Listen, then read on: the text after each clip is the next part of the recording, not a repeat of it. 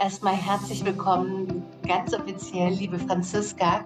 Vielen lieben Dank dafür, dass du dir heute Abend Zeit nimmst, das Thema Sequenzierung nochmal ähm, gemeinsam mit einem unter die Lupe zu nehmen. Das hat dich ja dazu inspiriert, als mal in der Community die Frage aufkam, wie mache ich das? Und das hast du auch so wundervoll und schön beantwortet und daraufhin auch gleich gesagt, weißt du was, ich glaube, ich mache direkt eine Praxis daraus. Und so ist der heutige Abend entstanden. Ich freue mich sehr.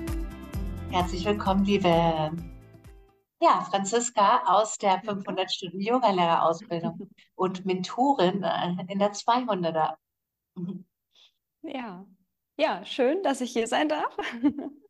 Ich hoffe, ihr könnt ein bisschen was mitnehmen heute. Also ich würde es gerne ein bisschen interaktiv gestalten. Ich möchte jetzt nicht nur die ganze Zeit, ich habe ein bisschen was vorbereitet, ich möchte aber jetzt nicht nur die ganze Zeit erzählen, erzählen, sondern ich würde euch einfach bitten, dass wir vielleicht gemeinsam mal sowas durchplanen. Und ähm, wie gesagt, wenn ihr mögt, können wir im Anschluss auch gern dann die Stunde praktizieren. Dann leite ich euch nochmal an und dann machen wir uns eine gemeinsame Yogastunde, die wir uns selbst erstellt haben. Und genau. Dann würde ich sagen, starten wir mal. Ich gucke mal, dass wir das jetzt hier nochmal so einrichten, dass ihr das alles seht. Hören tut ihr mich gut, ne? Sehr gut. Top. Okay, also, könnt ihr das lesen? Oder soll ich euch weiter ranholen? Geht das? Ich erzähle ja auch viel dazu. Also, ich erzähle euch das jetzt halt einmal so, wie ich das gelernt habe. Und ich habe das gelernt, dass man erstmal mit dieser Fünf-Punkte-Liste anfängt. Punkt 1 ist der Titel. Das heißt, unsere Stunde zum Beispiel könnte ja den Titel zum Beispiel innere Balance oder ähm, Selbstvertrauen stärken oder wie man halt die Yoga-Klassen so schön nennt, kennt ihr ja auch von euren Yoga-Klassen, wie ihr sie immer benennt. Das heißt, ähm, man könnte sich dann einen schönen Titel überlegen, wie man diese Yogastunde nennen möchte. Und der zweite Part, also ich, ich komme halt so aus dem Anusara-Yoga, das heißt, da gibt es immer noch so eine persönliche Ebene, so eine Geschichte. Das heißt, man fängt die Stunde erstmal an, indem man sagt ähm, oder seine persönliche Geschichte dazu erzählt. Aber dabei ist es halt wichtig, dass man nicht nur die Geschichte erzählt oder irgendwie so von wegen, ich war heute einkaufen und dann habe ich drei Möhren gekauft und dann bin ich wieder nach Hause gefahren, sondern dass man wirklich einen Wendepunkt und ein Resultat in diese Geschichte bringt. Wie zum Beispiel, ähm, mein Chef macht mich immer nieder und ich leide total darunter. Aber letzte Woche, da habe ich all meinen Mut zusammengenommen und habe zu ihm Nein gesagt und danach ist mein Selbstvertrauen ungemein gewachsen. Das wäre ja so ein, ich habe mal was gemacht und auf einmal habe ich gemerkt, hey, geil, das ist daraus entstanden. Also, dass man halt so ein bisschen muss ja gar nicht lang sein. Also man muss ja nicht wie im Anusara-Yoga da fünf Minuten faseln, sondern einfach so, dass man vielleicht auch für sich einfach im Kopf hat, darum geht es mir jetzt eigentlich viel mehr, dass man mit einem bestimmten Absicht in diese Stunde geht und sagt, ich unterrichte das heute, weil mir letzte Woche der Chef so auf den Sack gegangen ist, aber ich mich jetzt endlich gewerkt habe und jetzt möchte ich mal Selbstvertrauen an meine Schüler geben, wie man das am besten praktizieren kann. Das wäre halt so die persönliche Ebene. Dann kommen wir halt zur universellen Ebene. Das heißt, bring deine Geschichte sozusagen auf die universelle Ebene. Das kann man immer so mit diesen wenn, dann zum Beispiel machen. Also das heißt, mach das für jeden zugänglich, für jeden greifbar. Das heißt, ähm, nicht deine Geschichte, ich habe dem Chef jetzt gesagt, sondern wenn man mal zu sich steht, dann kann daraus Selbstvertrauen entstehen. Also dass man das verallgemeinert, dass sich da jeder wiederfindet. Weil die erste Geschichte war ja deine persönliche Geschichte und die universelle, jetzt holst du alle ab. Dass wenn du das machst, dann kannst du das erreichen. Zum Beispiel. Das kann jetzt auf alles Mögliche, ich nehme jetzt mal das Selbstvertrauen, dann bleibe ich da so mal ein bisschen. Und dann gehen wir in den vierten Punkt, die biomechanische Ebene. Das heißt, jetzt holen wir das ins Yoga. Von wegen, was hat das jetzt eigentlich mit Yoga zu tun? So, ich nutze da immer gern die Elemente, Erde, Wasser, Feuer, Luft, Raum. Das heißt, ich schaue dann, okay, Selbstvertrauen ist dem Element Erde zugeordnet, steht für Stabilität, für Selbstvertrauen, für Stärke, ist dem Bein verordnet. Das heißt, dann sage ich, und im Yoga ist Selbstvertrauen dem Element Erde zugeordnet. So dass man dann halt diesen Kontext ins Yoga holt. Man kann natürlich auch Yoga Sutra, Pantanjali oder sonst irgendwas ähm, zitieren, je nachdem, was man natürlich für ein Thema hat. Und das halt in diese Yoga-Ebene ziehen. Was hat das eigentlich irgendwie, wie, wie kriege ich jetzt diese Verbindung zum Yoga dahin? Und dann gehen wir quasi noch auf den praktischen Bezug. Das ist so, ja, ich sage mal die Haltungskategorie oder der Körperbereich, dass ich sage, okay, ich habe ja eh jetzt gesagt, Selbstvertrauen ist im Bereich Erde verordnet. Das heißt, wir haben die Standhaltung. Das ist in den Beinen verordnet. Wenn wir jetzt zum Beispiel das Thema Geduld hätten, wäre es vielleicht das Wasser und das ist eher so im Loslassen, in Hüftöffnung verordnet. Also so kann man sich dann halt erstmal mit dieser Fünf-Punkte-Liste einfach für sich im Kopf schon mal so, einen ersten, so eine erste Klarheit schaffen, sage ich jetzt mal. Dass man sagt, was will ich überhaupt rüberbringen? Wie kann ich das irgendwie rüberziehen? Dass es für jeden verständlich ist. Wie kann ich das irgendwie in die Yoga-Ebene ziehen, dass auch jeder versteht, was hat das jetzt eigentlich mit Yoga zu tun und erzählt nicht einfach nur von seinem Einkauf letzte Woche. Und was können wir daraus praktisch üben? Also, dass wir halt wirklich diese Selbstvertrauen in der Standhaltung üben. Erstmal fragen, bevor ich weiterfahre. Okay. So, wenn wir diese Fünf-Punkte-Liste haben, schon alles vorbereitet, ähm, dann kommen wir zur Acht-Punkte-Liste. So, das bedeutet, so dieser Punkt 1 ist so das Setting, das Level. Das heißt, ich mache mir jetzt erstmal Gedanken, okay, habe ich heute Senioren, habe ich heute totale Anfänger oder habe ich heute fortgeschrittene Schüler Level 2? Das ist ja auch schon mal wichtig zu wissen, damit ich überhaupt weiß, auf wen muss ich mich vorbereiten. Ich kann ja keine Handstandpraxis machen, wenn ich meine Senioren vor mir habe. Das wäre ein bisschen ähm, doof. Das heißt, ich überlege natürlich auch, wer hat sich zu meiner Yogastunde angemeldet? Kann ich das irgendwie eruieren? Oder ist das vielleicht sogar ein Anfängerkurs? Ist das, ähm, ja, wie gesagt, Level 2 zum Beispiel. Wir sind alle schon ein bisschen geübt, wir können schon ein paar Sachen so, sagen wir, das ist jetzt eine Level 2 Stunde. Dann gehen wir, Punkt 2 ist wieder das Stundenthema. Da habe ich auch gleich die Fünf-Punkte-Liste hintergeschrieben. Das heißt, da kannst du wieder Bezug zu deiner ersten Fünf-Punkte-Liste nehmen. Stundenthema ist zum Beispiel Selbstvertrauen und den Rest hast du ja durch deine Fünf-Punkte-Liste schon in deinem Kopf. So, im dritten Punkt wäre dann zum Beispiel das Element, wo wie ich ja schon gesagt habe, das wäre jetzt zum Beispiel bei Selbstvertrauen Erde oder Wasser für Geduld oder Liebe, Vertrauen im Brustraum, das ähm, Luft oder Feuer, für Willensstärke im Bauchraum. Also je nachdem, was man vielleicht für ein Element für sich damit verbindet, kann man hier das Element noch mit reinbringen. Punkt 4, die Herzqualität. So die emotionale Haltung. Was möchte ich damit rüberbringen?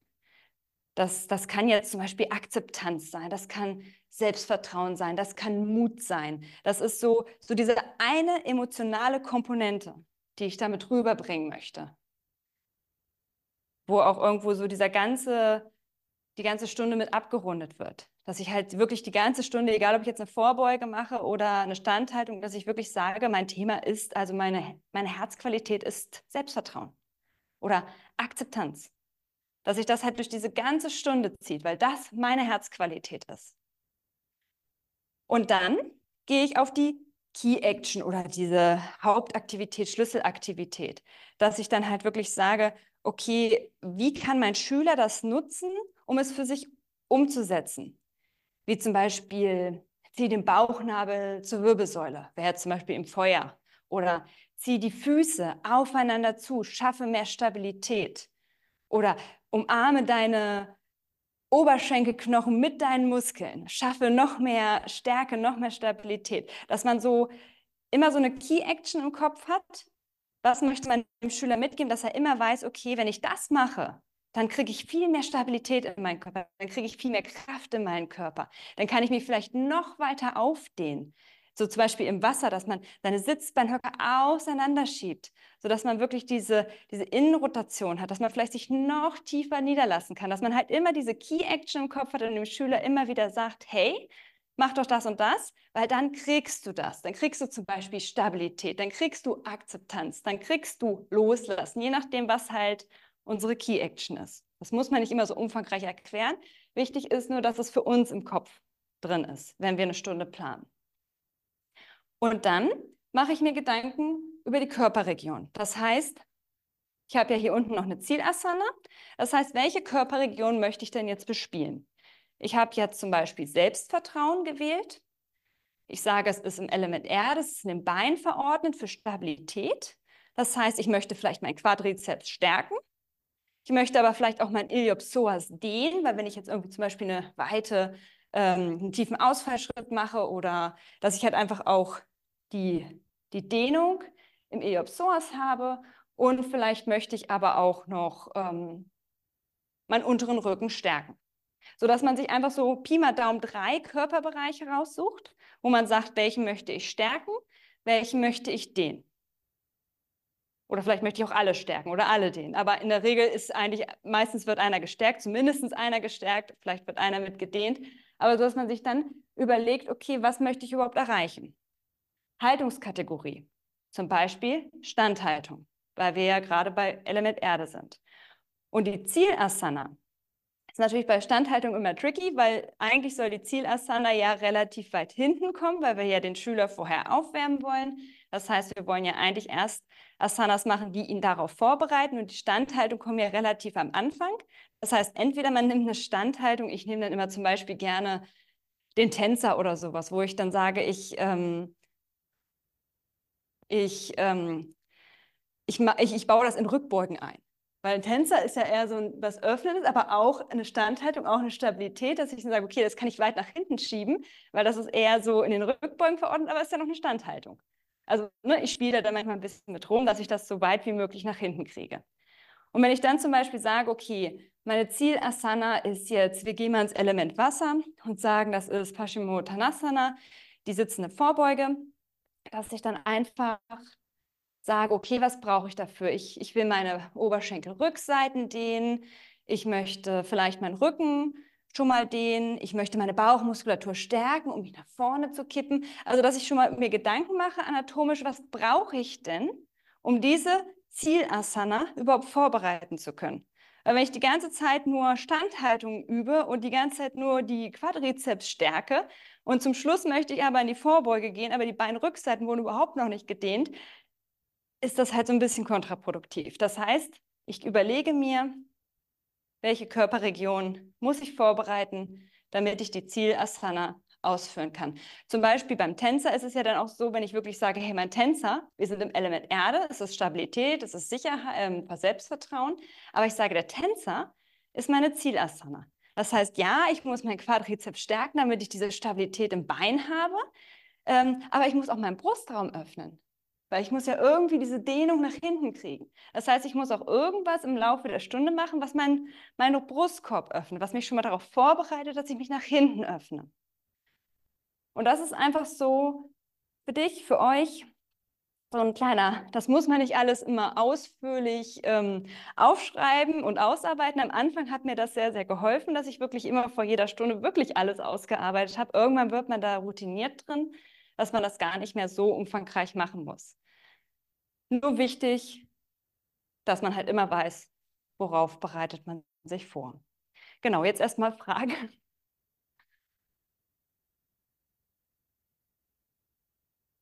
Okay.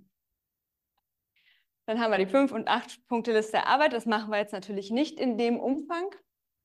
Aber jetzt kommen wir, das, was ich eigentlich schon mal in die Gruppe geschrieben hatte, zum Sequencing. Ich habe jetzt mal ein 45-minütiges genommen. Und das sind im Endeffekt auch diese Punkte, die ich mit in dieser Gruppe aufgeschrieben habe. Ich hoffe, man kann es einigermaßen lesen. So, Punkt 1. Das ist so die Zentrierung. Das heißt, das Ankommen in der Klasse. Das heißt, da kannst du die Begrüßung machen. Zum Beispiel von deiner Fünf-Punkte-Liste erzählen, von wegen, hey, ich war letzte Woche bei meinem Chef und habe mich durchgesetzt und wie auch immer. Und darum machen wir das heute. Du kannst das Thema vorstellen, du kannst zum Beispiel das Umtönen, du kannst eine Atemübung machen. Ähm, also alles, was erstmal den Schüler ankommen lässt auf seiner Matte. Das ist so die Zentrierung. Ich mache die mal rosa, weil die machen wir immer. Oder ich unterstreiche sie mal. So, dann haben wir die Aufwärmung. Das heißt, wir machen Übungen, die unseren Körper schon mal aufwärmen.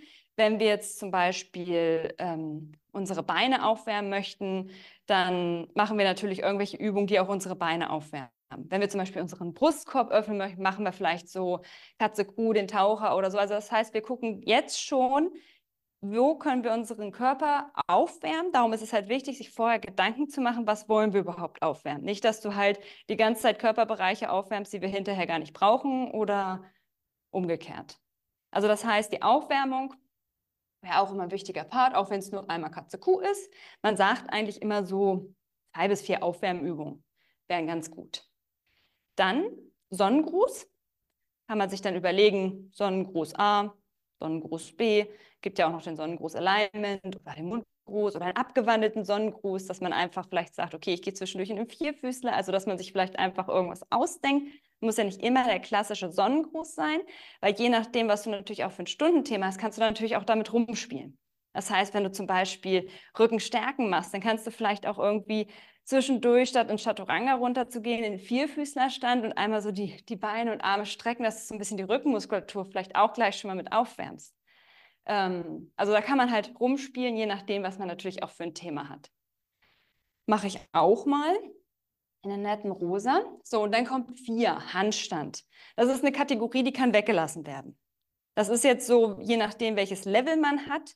Es kann auch eine Armbalance sein, das muss nicht gleich ein Handstand sein.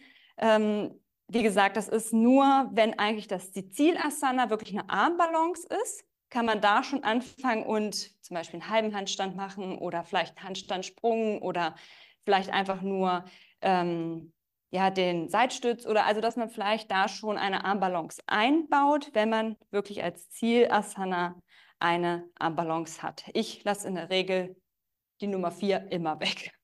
Ich habe sie, glaube ich, noch in keiner äh, Stundensequenzierung gemacht. Also wie gesagt, das mache ich mal, mache ich mal so grün. Das ist nicht zwingend notwendig.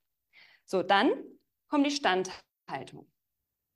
Das heißt, ich überlege mir jetzt zwei bis vier Standhaltungen, natürlich nach meinem Schwerpunkt. Das heißt, wenn ich ähm, natürlich zum Beispiel, sagen wir mal, die Brust öffnen möchte, dann könnte ich ja zum Beispiel im Krieger 1 oder ich nenne ihn ja immer den Helden, weil ich meinen Fuß nicht ausdrehe, dass man zum Beispiel dann schon sagt, ich strecke meine Arme vielleicht nicht nach oben, sondern ich nehme sie vielleicht nach hinten und strebe meine Brust raus. Also dass man vielleicht da auch schon ähm, Asanas wählt, die uns auf die Zielasana wiederum vorbereiten. Dass man dann halt sagt, okay, zwei bis vier ist ungefähr so die ähm, Anzahl, dass man in 45 Minuten auch gut hinkommt. Und ja, sucht sich dann halt zwei schöne, zwei bis vier schöne Standhaltungen aus. Dann kommt der einfache Hüftöffner. Das ist bei mir in der Regel immer die Taube.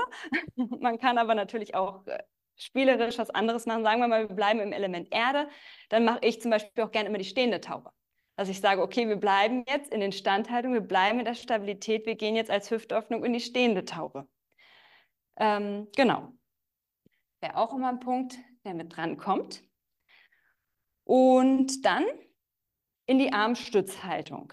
Das ist nicht zwingend, das ist wie der Handstand, nicht zwingend notwendig.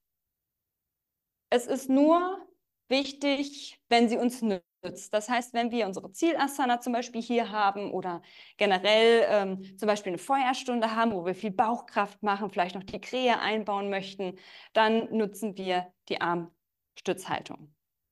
Oder vielleicht auch einfach nur das Brett oder den Seitstütz oder, oder, oder. Muss ja nicht immer gleich irgendeine Balance sein, die keiner hinkriegt, sondern das kann ja auch was sein, was ähm, jeder hinkriegt.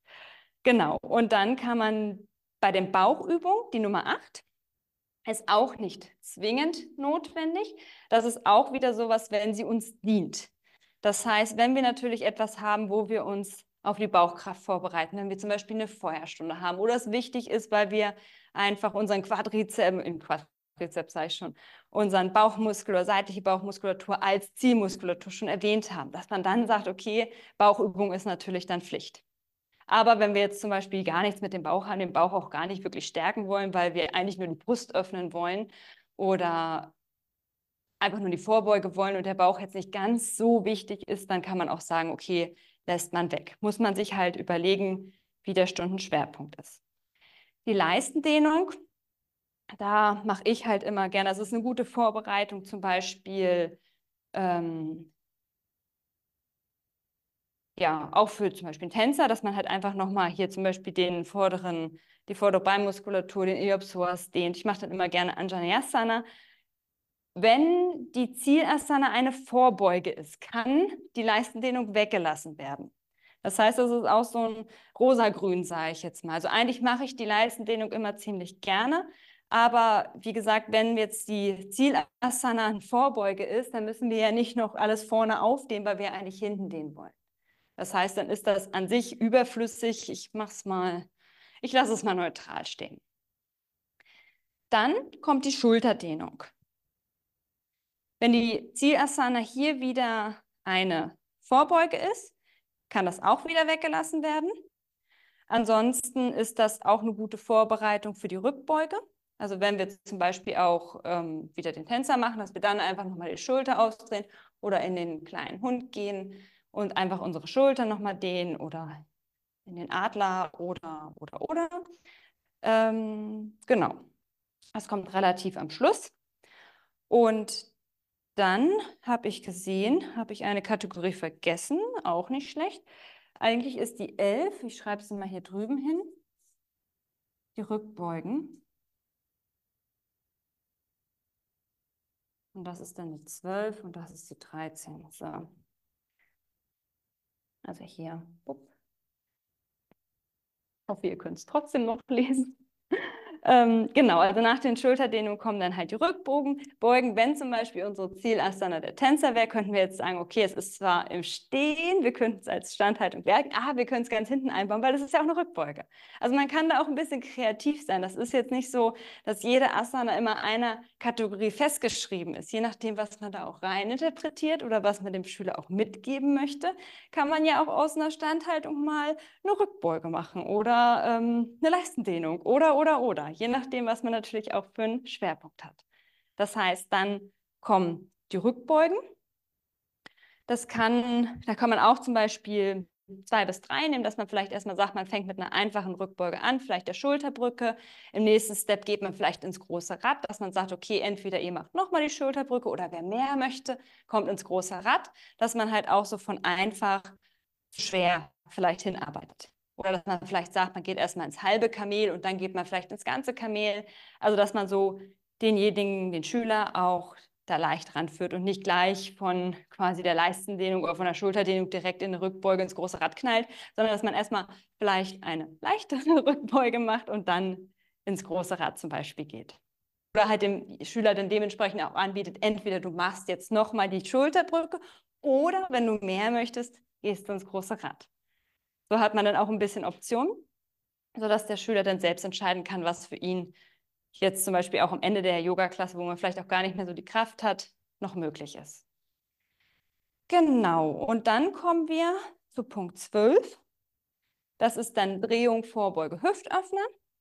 Das heißt, da kann man auch nochmal so ja, bis zu drei machen, dass man dann zum Beispiel nochmal den Drehsitz macht, nochmal entweder Zielasana, wenn es eine Vorbeuge ist, die Zielasana macht oder nochmal einen Hüftöffner macht, zum Beispiel breite sitzende Vorbeuge oder, oder, oder.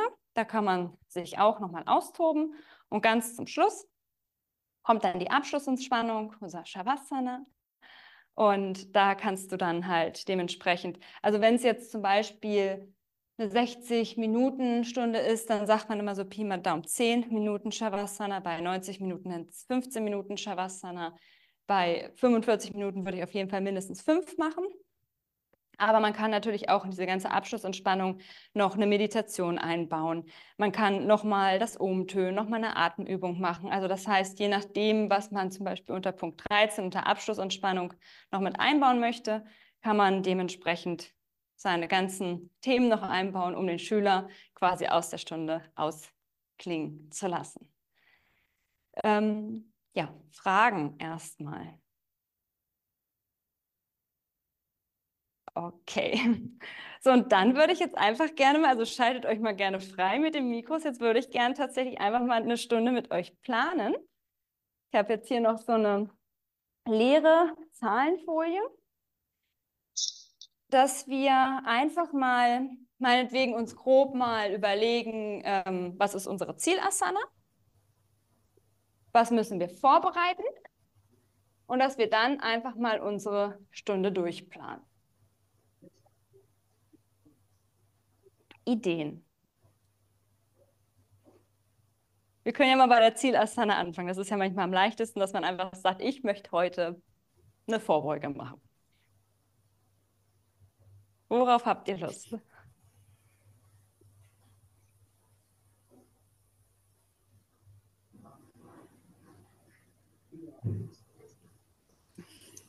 Wobei fällt mir, also ich melde mich jetzt einfach mal kurz zu Wort. Ähm, mir fällt das irgendwie noch extrem schwer, aber ich bin ja auch noch ganz am Anfang.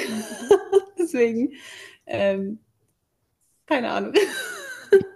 Okay, ich kann ja einfach mal ein bisschen vorgeben. Da wir jetzt schon spät am Abend haben, können wir ja mal Richtung etwas ruhigerer Stunde gehen.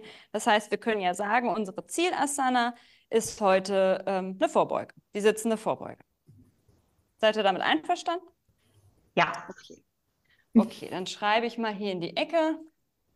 Ziel. Asana mache ich jetzt mal. Also ich male immer ein Strichmännchen. Ich hoffe, ihr seid damit, weil ich schreibe ungern. Ich male immer. Seht ihr das gut? Sonst ziehe ich euch noch ein bisschen. Ich habe vielleicht doch noch mal eine Frage an der Stelle, wenn Ja. das okay ist. Ähm, Ja. Eine Ziel Zielasana, kann das, äh, also ich hatte jetzt irgendwie in meinem Kopf, dass das dann die Asana ist, die, ich sag jetzt mal, am, am schwersten ist, wie zum Beispiel, ich Genau. habe irgendwie gleich im Kopf den Kopfstand Genau. zum Beispiel. Ja, also so. man muss es nicht gleich übertreiben. Es kann auch für manche Nee, Leute kann auch gut. eine sitzende Vorbeuge schon anstrengend sein und Herausforderung Ja, für mich. sein. Ne, also ja, es muss perfekt nicht, für mich. Ja. Genau, also es muss nicht immer, eine Zielasana heißt nicht immer, also ja, soll die schwierigste Asana der Stunde sein, so sagt man Pi mal Daumen. Ähm, aber es muss ja nicht ständig irgendwie das große Rad sein oder das muss ja nicht jetzt, ähm, wie gesagt, der Kopfstand sein. Man kann ja auch sagen, je nachdem, ne, das war ja in der Acht-Punkte-Liste so der erste Punkt, wen hat man vor sich? Wenn ich jetzt eine komplette Anfängerklasse habe, dann ist für die schon eine Vorbeuge eine Zielasana, weil das für die schon einfach wahnsinnig schwer ist, sich überhaupt aus der Hüfte kippend mal nach vorne zu beugen. Mhm. Ne, die müssen damit Klötzen und Bändern und allem möglichen Kram arbeiten, um überhaupt das Gefühl zu kriegen, mal in die Vorbeuge zu kommen. Also das heißt, je nachdem, wen du auch vor dir hast, kann es dementsprechend auch eine Vorbeuge sein, die schon sehr, sehr herausfordernd ist. Okay. Okay, ja, perfekt. Wenn du natürlich jemanden hast, wo du sagst, das sind alles erfahrene Leute, dann kannst du natürlich auch als Zielasana das als große Rad nehmen. Aber wenn ich natürlich weiß, keiner von meinen Schülern kann das große Rad, dann brauche ich das nicht als Zielasana nehmen. Dann frustriere ich die ja alle, weil keiner es schafft. Perfekt, ja. Okay. Wir können ja auch gerne anstatt der Vorbeuge zum Beispiel das Feuerholz nehmen. Das ist sehr herausfordernd. Für mein, für mein Empfinden ist die sitzende Vorbeuge schon okay. Ich weiß nicht, was. Okay. Äh, Ja, für mich auch. Okay, gut. Nicht, dass ich euch alle unterfordere.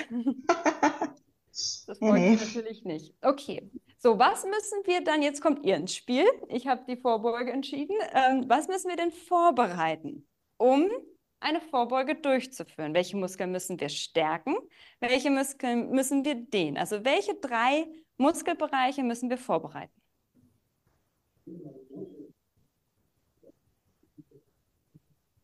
Ja, auf jeden Fall mal den, äh, den Rücken, also die, eigentlich die gesamte Rückseite, die Beine, äh, die Beinrückseiten, den Bauch auch, würde ich sagen. Dehnen? Nee, eher aktivieren, Mhm. um nach vorne zu kommen, zu stärken. Ja, Mhm. genau. Ja, und den Schul ja, Schulterbereich auch, nach vorne zu kommen. Also Weil? eigentlich die gesamte Rückseite, würde ich sagen. Aber Schulterbereich, weil, also ich, also mach gerne mal, ich mache das immer gerne, setz dich mal in die Vorbeuge, weil ich, ich, Ja. also ich persönlich bringe meinen Schülern immer bei, dass sie nicht diesen hier machen und sich irgendwie krampfhaft nach vorne beugen, sondern dass sie dieses Mhm. aus der Hüfte Aus der Hüfte, Rücken so ja, ja. lang wie möglich halten und dann den letzten Rest quasi erst leicht runden. Und die Mhm. Schultern, finde ich, sind jetzt eigentlich nicht so wichtig, weil ich eigentlich die Schultern eher nach hinten ziehen möchte, weil ich ja eigentlich lang bleiben möchte. Und dieses aus dem Becken kippend Mhm. dem Schüler Okay. beibringen möchte. Weil viele machen eigentlich immer nur den hier, oh, ich komme ganz nach vorne, ich schaffe es gleich. Ja, Und ne? ja. Nee, ich meinte eigentlich auch eher, also wenn ich die So. äh, sitzende Vorbeuge mache, mache ich die mal relativ dynamisch und ja, ziehe mich dann auch nach vorne und Ja. mache die Schultern, ziehe die auseinander auch. Dass man Ja. halt, wie du sagst, diesen langen Rücken hat und dann, ja, Ja. dass man nicht so, sondern dieses Ja. geöffnete nach vorne kommen, ja. Okay, wir können ja dabei, also wir, wir sind uns auf jeden Fall einig, die Beinrückseiten, die müssen wir auf jeden Fall dehnen vorher. Das heißt, die müssen wir vorbereiten. Ich schreibe jetzt mal hier Beinrückseiten. Den Rücken hast du auch gesagt, ne? Mhm. Gerade diese Also die Außenbühne. gesamte Rückseite. Rücken. So, und was findest du wichtiger? Findest du wichtiger, dass wir den Quadrizeps stärken, weil wir ihn aktivieren wollen, oder den Bauch? Du kannst dich ja, oder setzt euch gerne einmal in die Vorbeuge und guckt mal, was aktiviert ihr? Wollt ihr die Beine gestreckt halten? Wollt ihr vielleicht den Quadrizeps nochmal aktivieren? Wollt ihr den Bauch aktivieren? Ist es der Iliopsoas, der sich vielleicht beugt? Es ist manchmal immer einfacher, wenn man es mal probiert, dass man auch merkt, welche Muskeln werden angespannt, welche Muskeln werden gedehnt.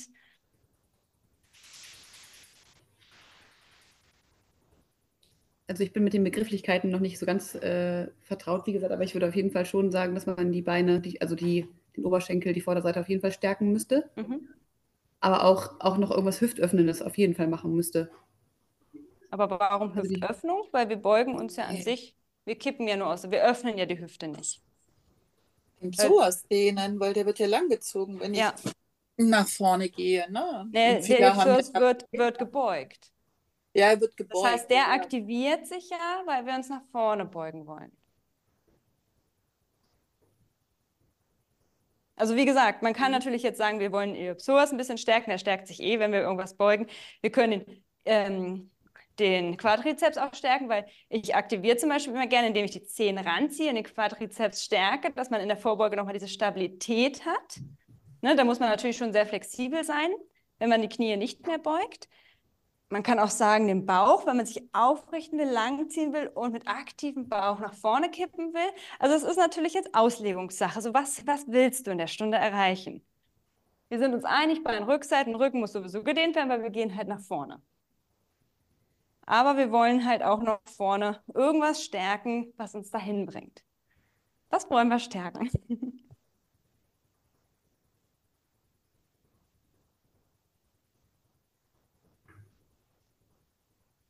Ich denke, wichtig ist, das zu stärken, wo die meisten ihre Probleme haben. Sprich, äh, also Hüftbeuger ist ja auch immer, immer ein Thema. Ja, wäre ich auch für. Okay, Hüftbeuger. Okay, dann habe ich mich wahrscheinlich falsch ausgedrückt. Also das wäre das, was ich wahrscheinlich gemeint habe, den, die, den Hüftbeuger. Also Den Iliopsoas. Also nicht öffnen, sondern nee, stärken. dann stärken. Ja, okay. okay. Gut. Okay. Dann haben wir jetzt schon mal, wissen wir jetzt schon mal, okay, unsere Zielasana ist eine Vorbeuge. Ähm, wir wollen Rückseiten, den Rücken dehnen und den Hüftbeuger stärken. Ähm, vorbeugen können wir jetzt zum Beispiel im Element Wasser verorten, für Niederlassen, für Loslassen, Akzeptanz. Was soll denn unsere Herzqualität der Stunde sein? Dass wir zumindest grob was haben, wo wir uns dran halten. Wollen wir sagen, es ist Loslassen, Akzeptanz, Geduld, sich niederlassen, Ideen. Also ich finde, Geduld passt eigentlich ganz gut, weil Mhm. dir schon eine geduldige Pose ist. Ja, sehr schön. Okay, nehmen wir Geduld. Geduld und Wasser. So, dann haben wir eigentlich immer unsere Eckdaten und das reicht uns für heute. Damit kann ich euch irgendwie anleiten. So, jetzt wollen wir aber unsere Stunde sequenzieren. Das heißt, wir kommen jetzt erstmal an. Ich male dann immer so. Also es kommt als, ich mache jetzt zum Beispiel zum Ankommen immer einen Schneidersitz. Man kann natürlich auch zum Beispiel liegenden Schmetterling oder ne, Kindeshaltung, je nachdem, wie man jetzt die Yogastunde beginnen möchte. Was möchtet ihr zum Anfang machen? Wie möchtet ihr den Schüler oder euch in dem Fall in die Stunde einleiten? Sitzend, liegend,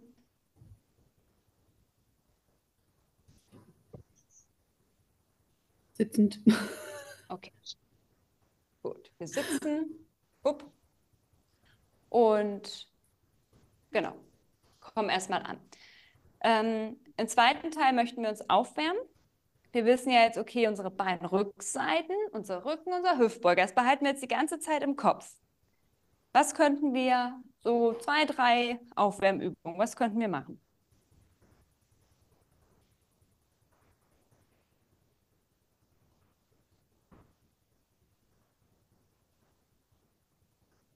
Also im Sitzen finde ich zum Beispiel auch den Schmetterling dann schon mal, wäre vielleicht sinnvoll. Oder Mhm. wir stehen halt direkt auf und machen schon mal eine stehende Vorbeuge. Oder eine halbe, also eine ganze oder eine halbe. Mhm. Ja, kann ja schon Das eine Vorbeuge im Schneidersitz machen. Und äh, aber wenn ich in die Vorbeuge gehe, dann möchte ich ja auch in die Aufrichtung, mhm. also in die leichte Rückbeuge. Mhm. Also das in Kombination passt ja auch immer. Mhm. Was haltet ihr davon, wenn wir erstmal zum Beispiel ganz klassisch Katze-Kuh machen, wo wir unsere Wirbelsäule erstmal ein bisschen aufdehnen, unser Becken erstmal anfangen, kippen zu lernen, dass man erstmal so ein bisschen in die, in die Mobilisation kommt, wenn man gerade aus dem Schneidersitz kommt, so als erste Aufwärmübung? Ja? Klingt gut. Okay. Katze, Kuh. Ich hoffe, ihr könnt meine Zeichen lesen. So, aus Katze Kuh könnte man ja, also ich, ich bin immer so ein Fan von fließenden Übergängen, ähm, könnte man ja zum Beispiel in den Hund. Und da vielleicht mal seine Beinrückseiten ein bisschen aufdehnen, hätten wir wieder Beinrückseiten und Rücken. Wir hätten aber auch durch die Kippung schon den Iliopsoas mit drin.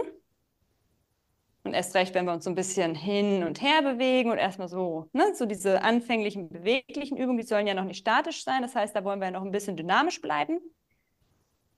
Oder eine andere Idee. Oder vielleicht vorher noch Balasana. Können wir auch machen. Also von Katze Kuh in Balasana und dann hatten wir dieses schöne Mhm. Gegenspiel nochmal. Mhm. Balasana und dann in Hund. Herabschauenden Hund, ja. Okay. Und dann könnten wir theoretisch, was du gesagt hattest, in Vorbeuge, halbe Vorbeuge, dass wir uns da schon mal dynamisch rein und raus bewegen. Mhm. Dann hätten wir vier Aufwärmübungen, ist für den Anfang doch eigentlich nicht schlecht. So. Okay. Dann der Sonnengruß. Wollt ihr einen speziellen Sonnengruß? Wollt ihr einfach nur sagen, ach komm, wir machen zwei Runden Sonnengruß A, reicht? Oder einen speziellen Sonnengruß oder Sonnengruß B? Was wäre euch für diese Praxis am liebsten? Weil es geht ja um Geduld, wir wollen uns ja eigentlich mehr niederlassen. Das heißt, so viel müssen wir ja an sich nicht in die Kraft schenken.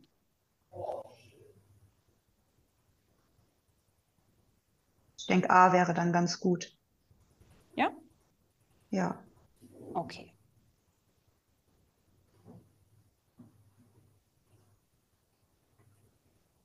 Dann Standhaltung. Machen wir mal zwei Stück, die unsere Beinrückseiten vielleicht ein bisschen dehnen, unseren Rücken dehnen, vielleicht den Hüftbeuger stärken. Was könnten wir da nehmen? Was würde euch einfallen an Standhaltung, die uns darauf vorbereiten könnten? Auch immer so im Hinblick auf die Vorbeuge. Was gäbe es da? Liga 1 und 2. Ja, noch was anderes?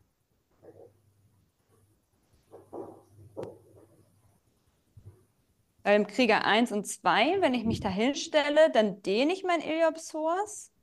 Ich dehne nicht die Beinrückseite. Ich stärke eigentlich mehr meine Rückenmuskulatur, weil ich in der Aufrichtung bin. Ich öffne im Krieger 2 eher meine Hüfte.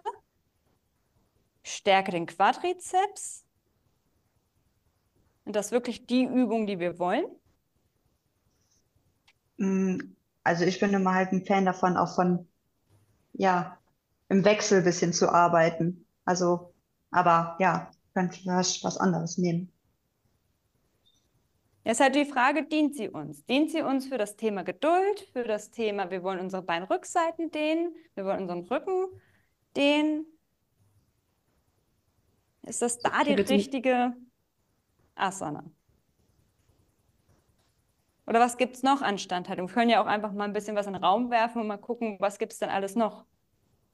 Der Stuhl vielleicht? Also der stärkt zumindest. den- Ja, Was gibt es noch? Es gibt ja auch zum Beispiel die stehende breite Vorbeuge oder zum Beispiel Paschimottanasana, wo man das eine Bein nach vorne legt und sich dann drüber beugt.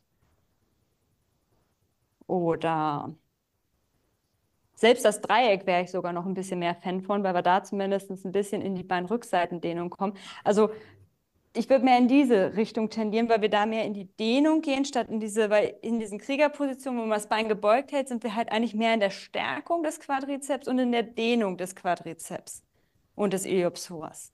Wir wollen ja eigentlich die Beinrückseite plus die Rückenrückseite erwischen, die wir aufdehnen, wo ich dann eher sage, gehen wir vielleicht einfach in die breite Vorbeuge, beugen uns nach vorne, dann haben wir schon mal die Beinrückseite, den Rücken ein bisschen gedehnt. Wir beugen uns,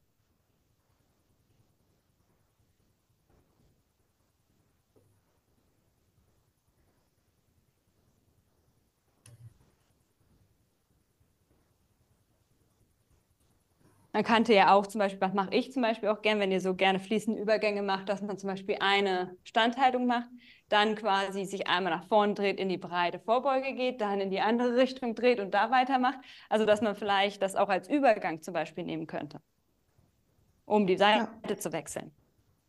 Dann könnte man vielleicht, könnten ja mit dem, sagen wir mal, wir kommen aus dem Sonnengruß, betreten zurück in den tiefen Ausfallschritt, kommen in den Krieger 1.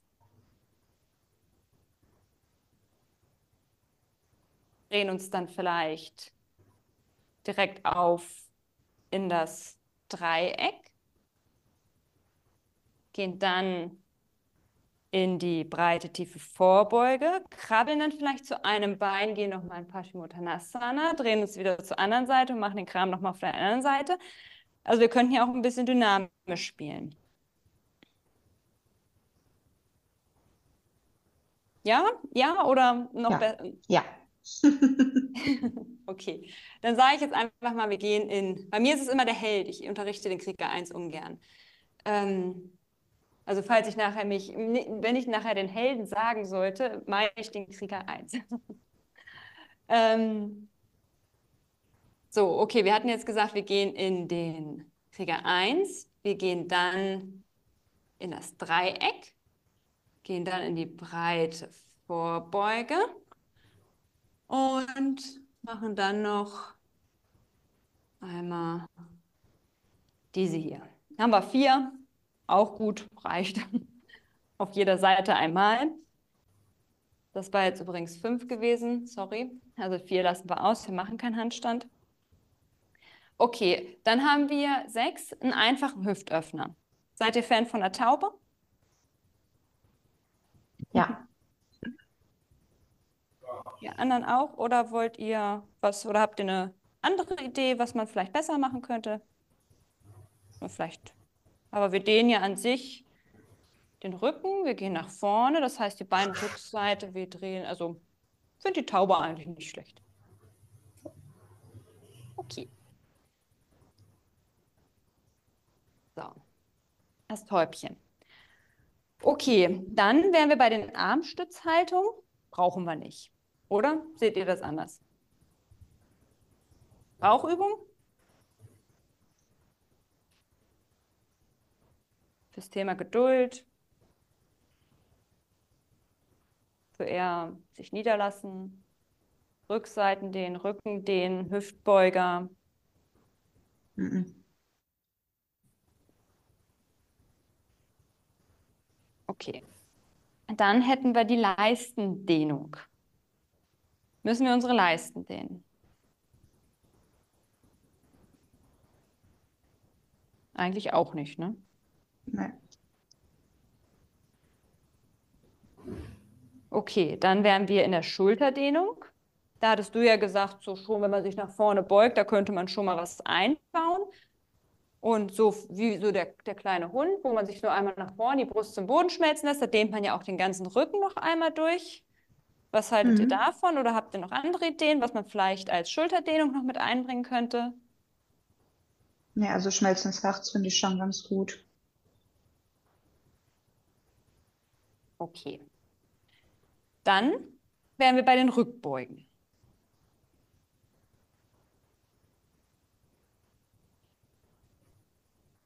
Brauchen wir eine Rückbeuge?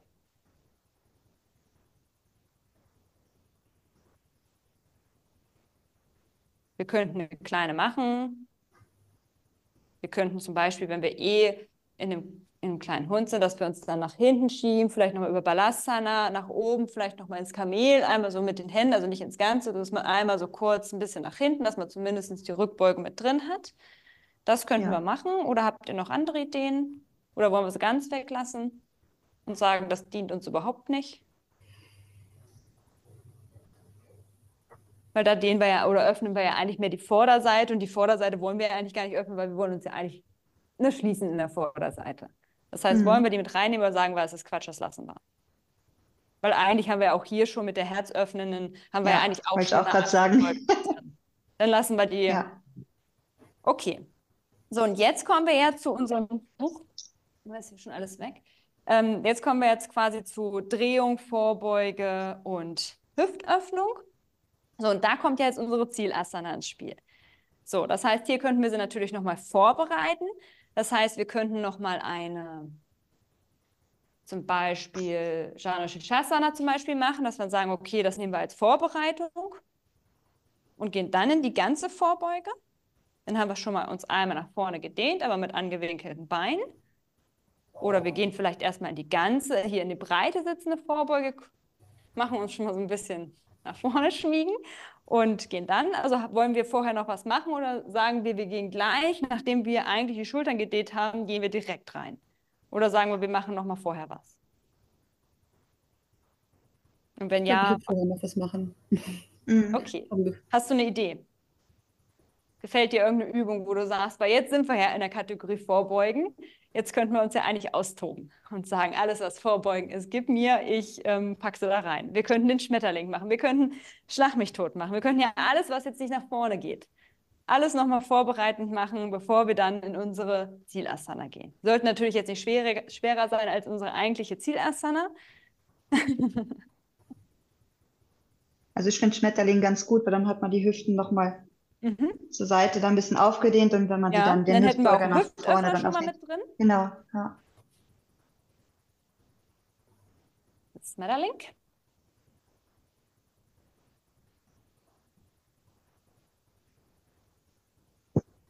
Und dann könnten wir ja theoretisch, dann hätten wir Hüftöffner, dann unsere Vorbeuge, unsere Zielasana. Komm, ich mache es mal, mal rosa. So, und ähm, dann könnten wir noch eine Drehung einbringen. Zum Beispiel einfach den Drehsatz, dass wir gleich, wenn wir wieder hochkommen, dann das Beinchen nochmal überschlagen und sagen, okay, ich drehe mich nochmal. Oder sagst du, ich habe jetzt so viel im Sitzen und alles gemacht, ich möchte jetzt eigentlich mich nochmal hinlegen und zum Beispiel das Krokodil machen oder irgendwie im Liegen etwas, was mich nochmal dreht. Weil wir danach kommen wir ja schon zur Abschlussentspannung, dann sind wir ja schon im Shavasana. Das heißt, wollen wir Mhm. jetzt direkt aus der letzten Asana direkt ins Shavasana gehen oder wollen wir uns jetzt vorher nochmal hinlegen und vielleicht uns da drehen? Worauf habt ihr am meisten Lust? Ich würde Oder man könnte vielleicht, Ja.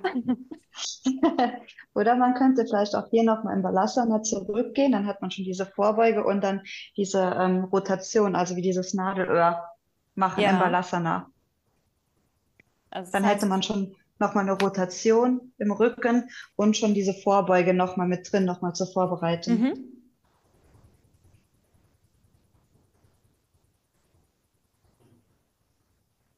Ja. Wollen wir trotzdem noch eine liegende Drehung oder sagt ihr, das reicht und dann ab ins Shavasana? Dann ist auch gut.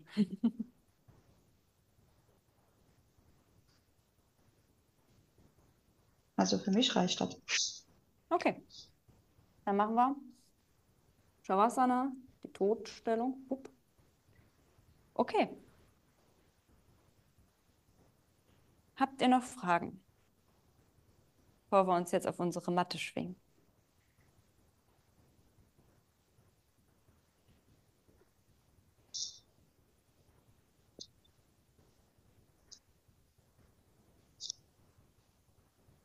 Das ist jetzt nur ein, eine Orientierungshilfe. Das ist ja nicht, dass man, dass das festgeschrieben ist, dass man immer zwingend das alles einhalten muss.